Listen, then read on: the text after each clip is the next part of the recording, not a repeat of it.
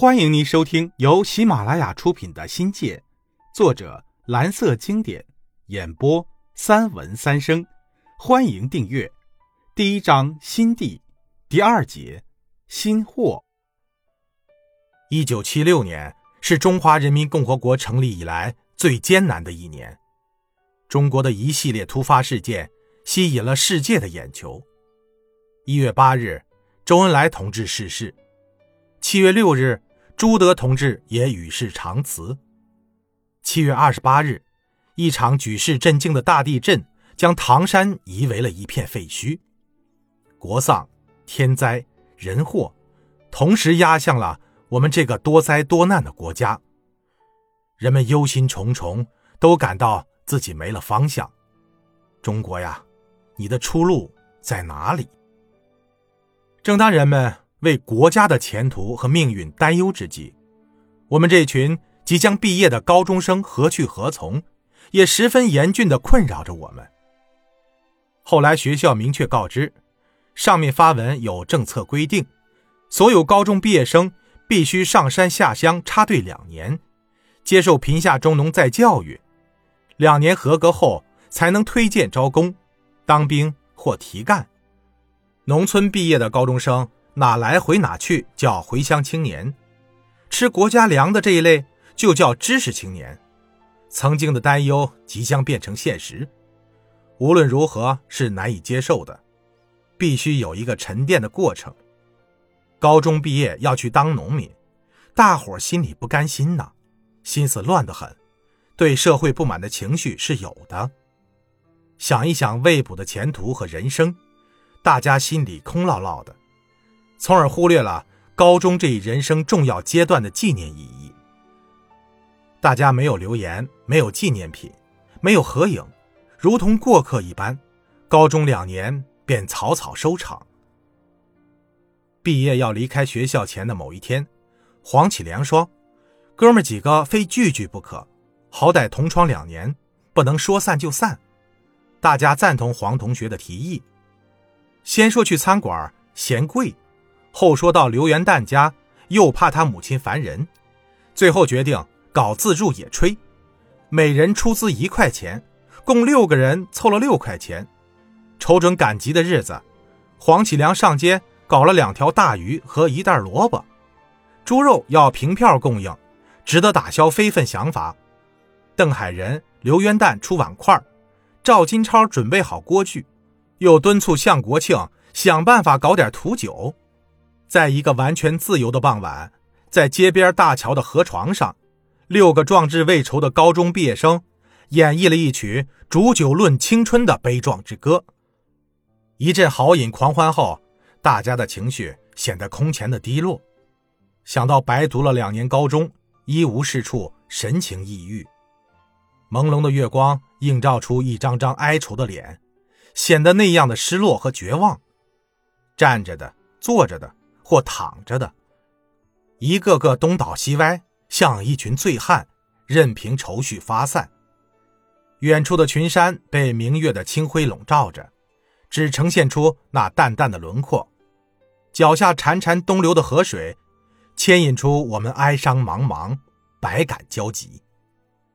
不知过了多久，海人的抱怨才打破眼前死一般的沉默。他牢骚了一大通，最后赌气似的坦言：“怕个鸟，决心书都写了，不就是务农吗？又不是没搞过。”向国庆接过海人的话，试探性的问道。我们本来就生活在农村嘛，这跟下乡有区别吗？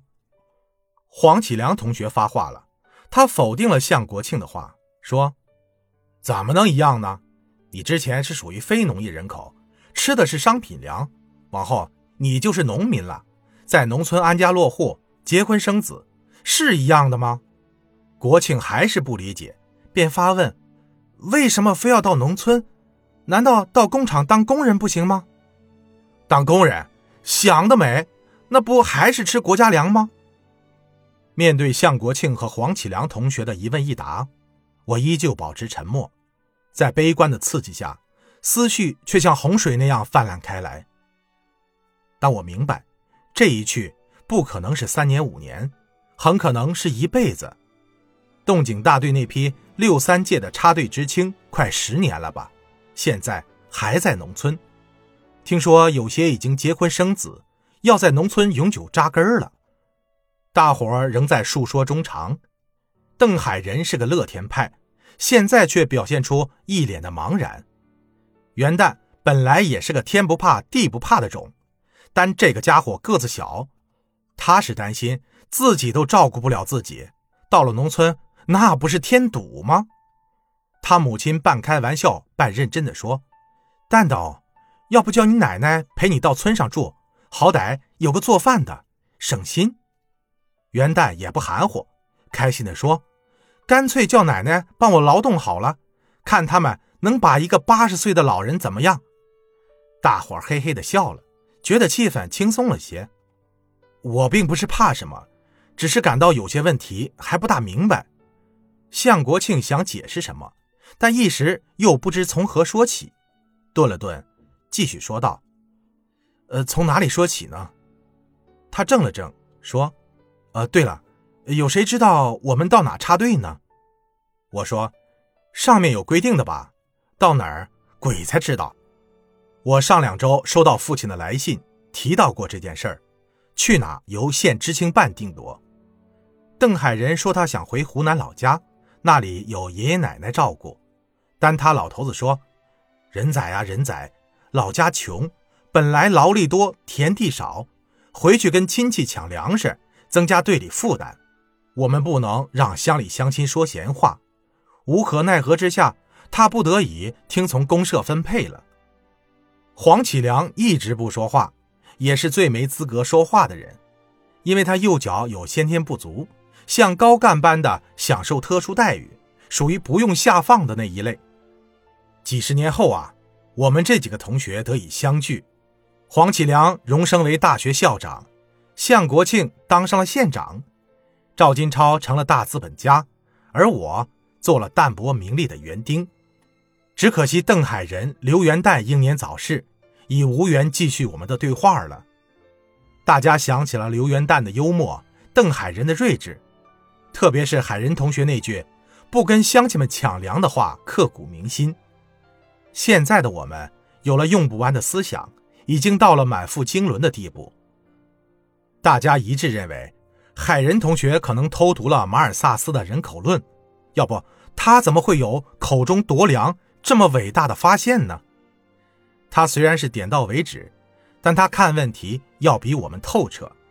现在很多社会学家才开始关注知青这个话题，在国家层面上，作为现代中国革命进程中特有的历史现象，已引起了各界人士的广泛研究。